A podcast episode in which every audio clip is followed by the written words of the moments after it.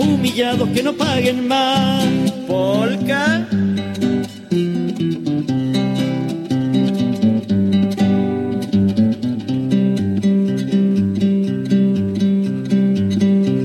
Mi gente andaba en lo suyo, la liebre comiendo yuyo y la abeja en el panal.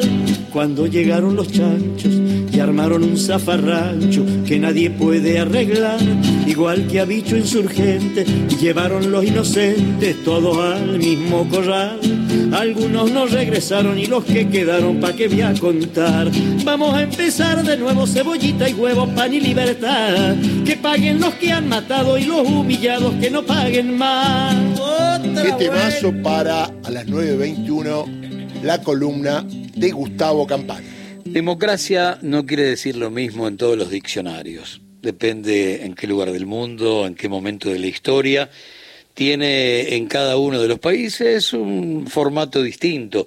Los más liberales, el gobierno del pueblo para el pueblo y por el pueblo, el, país de un hombre, un voto. En la República Argentina de 1983, después de más de 500 centros clandestinos, de detención, tortura y muerte, después de más de 30.000 desaparecidos, después de robo de bebés, de vuelo de la muerte, de exilio, de tortura. No cabe ninguna duda que la palabra democracia, para los que tenemos una pata en el país en blanco y negro y otra en el presente, puede ser el significado más, más exacto de un sinónimo de la palabra vida.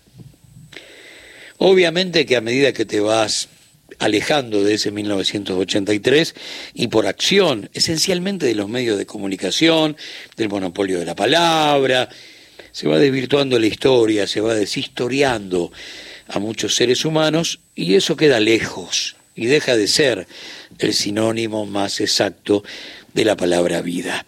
La Argentina llegó a la democracia un día como hoy, a partir de aquellas elecciones que habían tardado 10 años llegó repleta de esperanza, llegó convencida que se iba a pelear para que esto dure mucho, pero nadie podía en ese momento donde empezaba a disiparse la oscuridad, ¿hasta cuándo? La verdad es esa. Y si ese día en la Asunción de Alfonsín, en esa plaza multicolor, multipartidaria, vos me decías que esto iba a durar 40 años, yo pedí una lapicera y firmaba. Ahora, si vos me asegurabas que esto iba a durar 40 años, yo no podía creer que íbamos a estar discutiendo a mi ley 40 años después. Esa es la diferencia. Sabíamos que la trampa, el enemigo, estaba ahí, agazapado. Encima estaba de uniforme y en los cuarteles. Pero también sabíamos que si se lograban 40 años de esta historia, era por la madurez del sistema, era porque iba a salir indemne de, de, cada uno de los tipos que querían traicionarlo.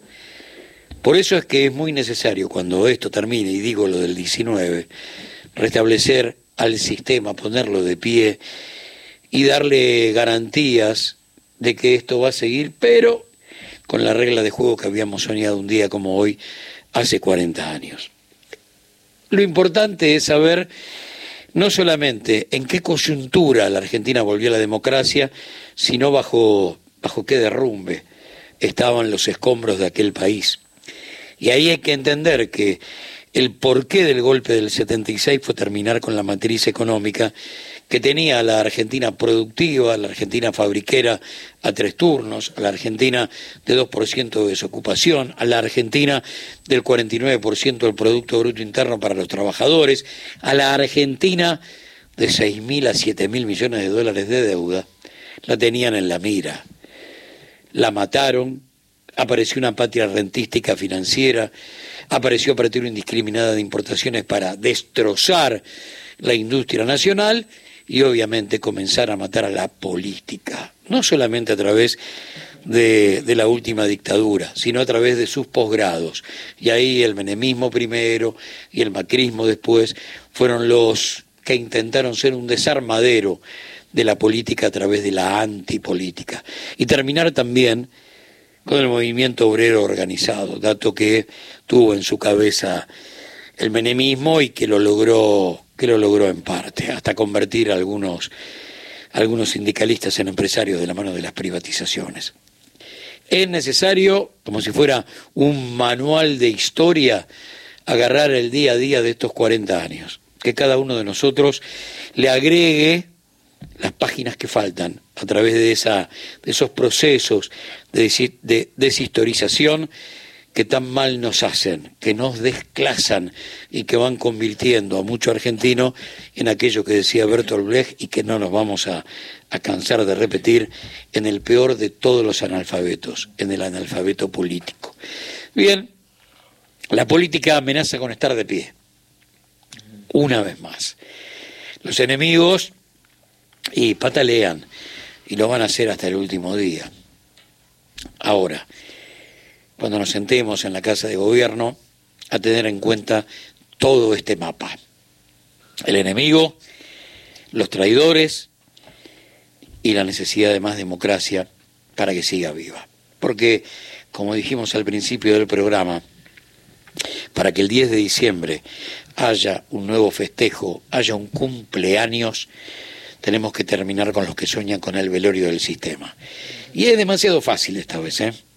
Yo lo que le pido es que aquel que todavía no conoció el gusto del veneno, por razones obvias, porque si ya lo conoció no estaríamos hablando por este micrófono, muchachos no tengan ganas de conocerlo. Elegir un presidente no es ver si nunca probé el pistacho y ahora quiero. No, no se trata de eso. Esto es otra cosa, más profunda, una discusión que tiene que ver con tres o cuatro generaciones cada vez que la derecha te asalta y entra la democracia por la ventana.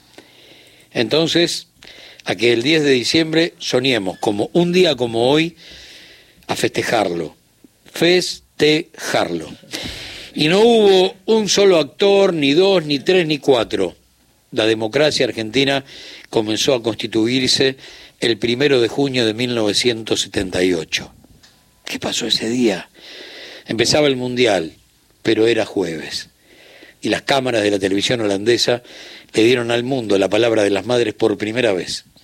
A partir de ese momento, la verdad comenzó a ocupar otro lugar y los organismos defensores de los derechos humanos, los primeros grandes eslabones de esta cadena, fueron los que empezaron a tirar del carro para que haya democracia. ¿Hubo grandes actores? Sí, pero las primeras fueron 14 madres a menos de 100 metros del despacho de Videla, militando el regreso de sus hijos en la boca del león. No olvidarlo, ¿eh? porque venimos de ahí. Mi gente andaba en lo suyo, la liebre